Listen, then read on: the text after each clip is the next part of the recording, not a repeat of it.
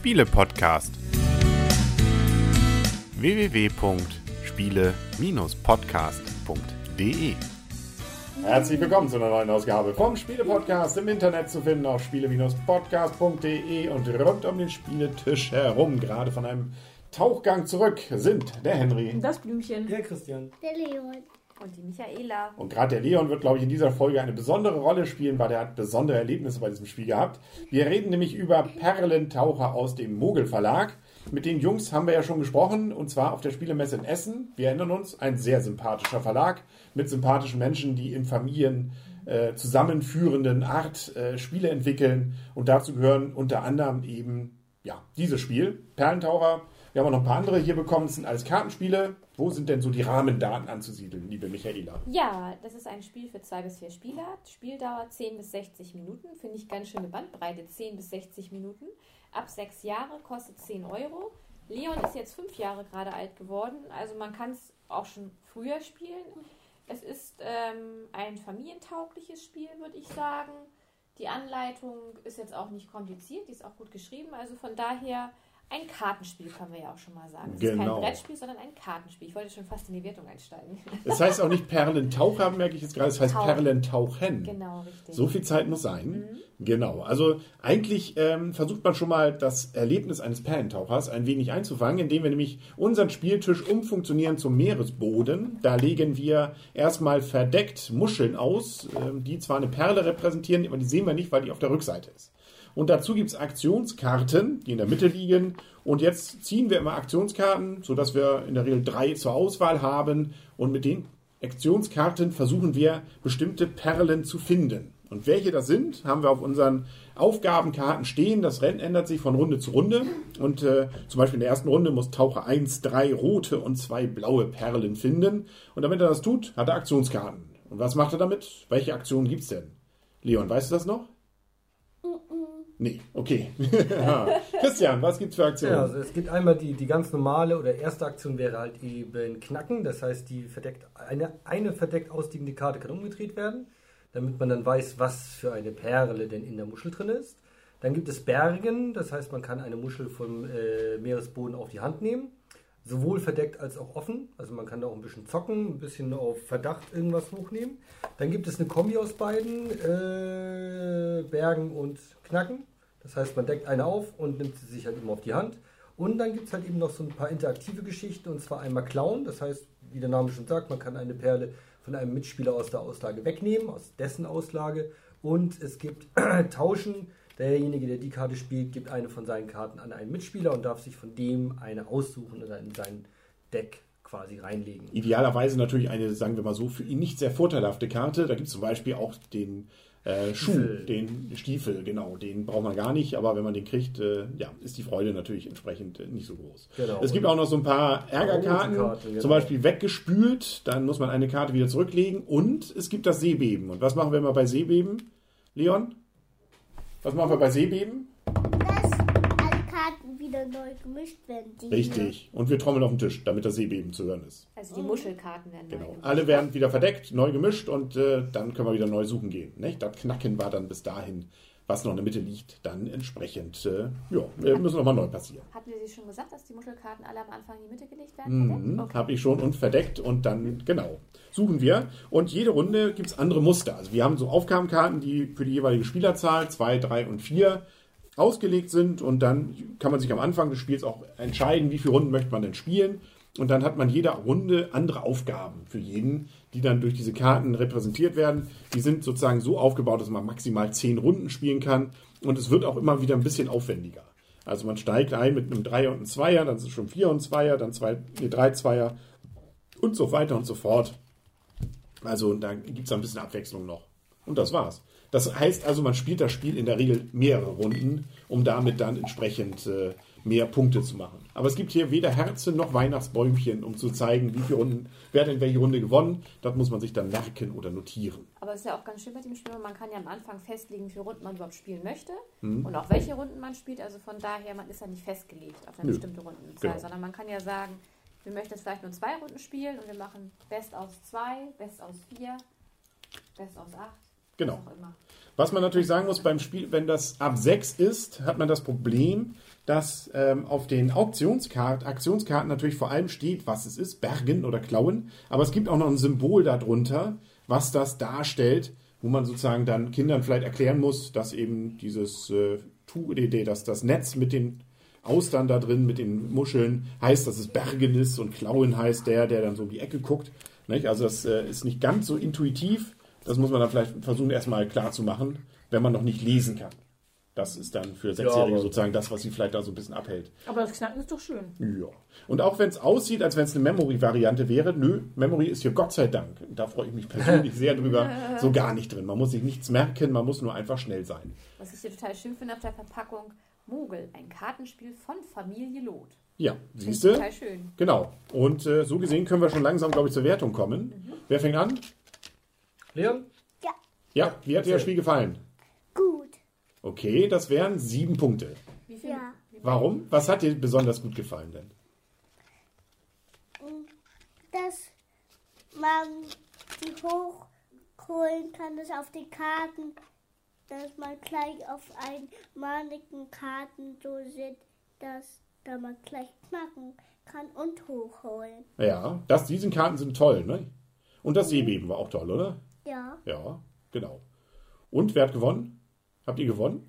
Ich habe einmal gewonnen und einmal Hilke. Ja, genau. Das Blümchen nennen wir sie heute mal. Ja, genau. Richtig. Also dir hat es wirklich gefallen. Du würdest es wieder spielen, aber nicht rund um die Uhr. Du musst auch mal schlafen, ne? Aber du findest es gut. Ja. Ja. Also sieben Punkte. Das ist doch ordentlich. Ne? Nee, acht Punkte. Acht gibst du sogar. Dann ist, sogar. dann ist es sogar sehr gut, oder? Es sogar noch guter. Noch guter? Auch guter. Cool. Ah, okay. Spiele ich sogar zehn Runden und dann nochmal und dann nochmal und dann nochmal. So gut finde ich das. Ah, Cool. doch bei rund um die Uhr. Also haben wir schon Nominierten zum Goldenen Spielepot des Jahres. Zumindest, äh, wenn Leon Mitch abstimmt. Das müssen wir dann nochmal schauen. Ähm, soll ich mal weitermachen mit meiner Wertung? Ähm, und zwar, ja, also das Spiel ist einfach und es hat so ein bisschen dieses Gefühl vielleicht von hier, ähm, wie heißt das mit den Säulen, die man immer Sau, äh, Sau, Sau ähm, die man immer Ja. dreckig und sauber machen muss. Drecksau. Drecksau, genau. Siehst du, das fehlte mir gerade eben. ja, Dreck. Drecksau oder auch hier das mit den Enten, die man fangen muss. Sitting Ducks. Sitting Ducks. Also so ein Spiel, das äh, sehr davon abhängt natürlich, dass man ein wenig Glück hat mit Karten. Man kann in der Regel gar nicht so viel tun, sondern man muss einfach hoffen, dass man die richtige Kombination irgendwann zusammenkriegt und die anderen einem nicht da in die Parade fahren. Und das kann einen gewissen Zufallsfaktor natürlich haben und es hat natürlich auch einen gewissen Ärgerfaktor, wenn man nur noch eine Karte braucht und dann sind noch drei andere vor einem dran, die einem schön alle Karten wieder wegnehmen und man fängt quasi von vorne wieder an, ähm, weil sie sich auf einen eingeschossen haben. Oder die Wegspülen-Karte ist auch sehr frustrierend.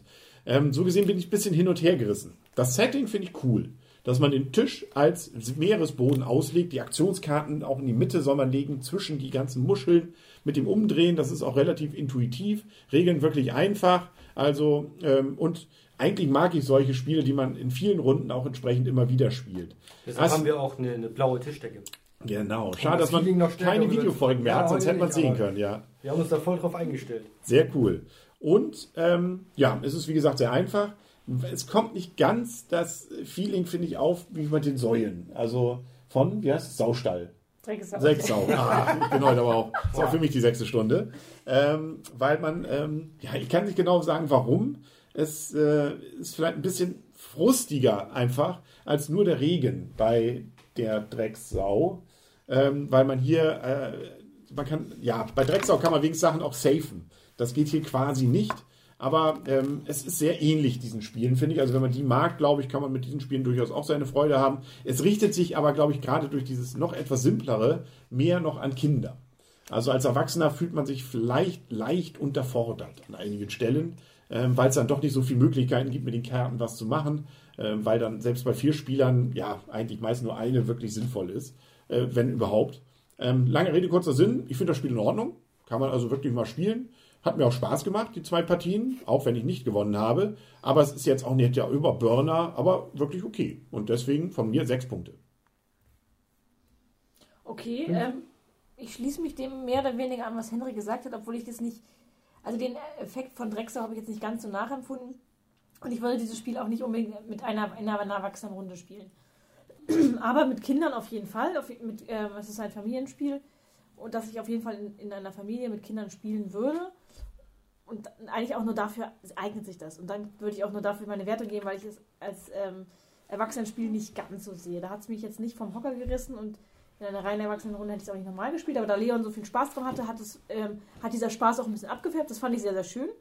Ähm, da kam auch dieser, dieser Enthusiasmus rüber und ähm, das ist auf jeden Fall das Nette an dem Spiel. Aber ansonsten, ja, äh, wie gesagt, als Kinder, Kinderfamilienspiel gebe ich dem auch äh, besser als der Durchschnitt sechs Punkte. Kann man mal spielen. Aber als Erwachsenenspiel würde ich das gar nicht erst kategorisieren wollen oder werten wollen. Christian. Ja, sehe ich sehr, sehr ähnlich. Also es ist, es ist für mich persönlich, war es jetzt gerade die, das zweite Spiel, die zweite Runde, die wir gespielt haben, extrem frustig.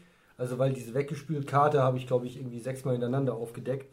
Und äh, man verliert halt immer die Karten, die man schon hat, oder eine Karte aus seinem Deck.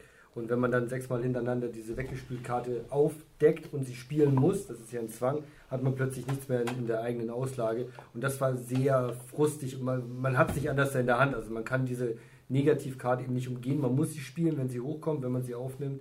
Und das fand ich jetzt auch ein bisschen, hat den Spielspaß so ein bisschen gedämpft. Ähm, ich schließe mich da dem Blümchen echt voll an. Also als Erwachsenenspiel muss ich sagen, haut es mich nicht um. Würde ich auch nicht normal spielen. Aber als Familien- und Kinderspiel finde ich es richtig gut. Also gerade Leon, meinem Sohn, hat es ja sehr gut gefallen. Und dementsprechend hat man selber dann ja auch Spaß dabei. Also wenn es den Kindern Spaß macht, macht es den Eltern eigentlich auch Spaß. und man muss halt eben nicht großartig bei nachdenken. Man hat drei Karten, eine davon spielt man. Aber das ist ja auch das Schöne, dann kann man eben relativ entspannt so ein Spiel mal runterspielen. Und gerade im Rahmen oder im Kreise der Familie, sei es um den Adventstisch herum oder am Strand, ähm, das geht. Und deshalb, also als Familienspiel, Familienstrich-Kinderspiel äh, finde ich es richtig gut. Ähm, und deshalb gebe ich sieben Punkte. Ein Gut. Ich glaube, wenn man es am Strand, das finde ich mir auch, stelle ich mir auch eine witzig vor. Die Karten so im Schnee, in den Sand so ein bisschen Im Schnee. In den Schnee, genau. Das vielleicht so mittel. ein paar Muscheln? Genau, also das hätte vielleicht auch was. Also ich weiß nicht, ob die Karten das so lange mitmachen, aber die Illustration übrigens auch ganz süß. Ne? Das war doch auch, glaube ich, von einem der beiden gemacht. Äh, von den beiden Brüdern. Bekannte oder sowas? Ähm, oder war es eine Bekannte? Muss man nochmal den Podcast hören, den wir dazu gemacht haben. Ja, ne? Die gucken so süß, da die Austern, ne? schlafen. Nur die guckt nicht ganz so süß, sondern eher genervt, die dann den Schuh in der, im Mund hat. Kann man ihr auch nachfühlen. Also, ja, das auch äh, und wirklich professionell gemacht. Also muss man auch sagen. Ne? Das ist ja, Illustration Friederike Klaas und Michael Loth. ja, siehst du? Zumindest war er mit dabei. Mhm. Jo, damit sind wir durch. Damit haben wir es. Zumindest Leon möchte gleich nochmal eine Runde spielen.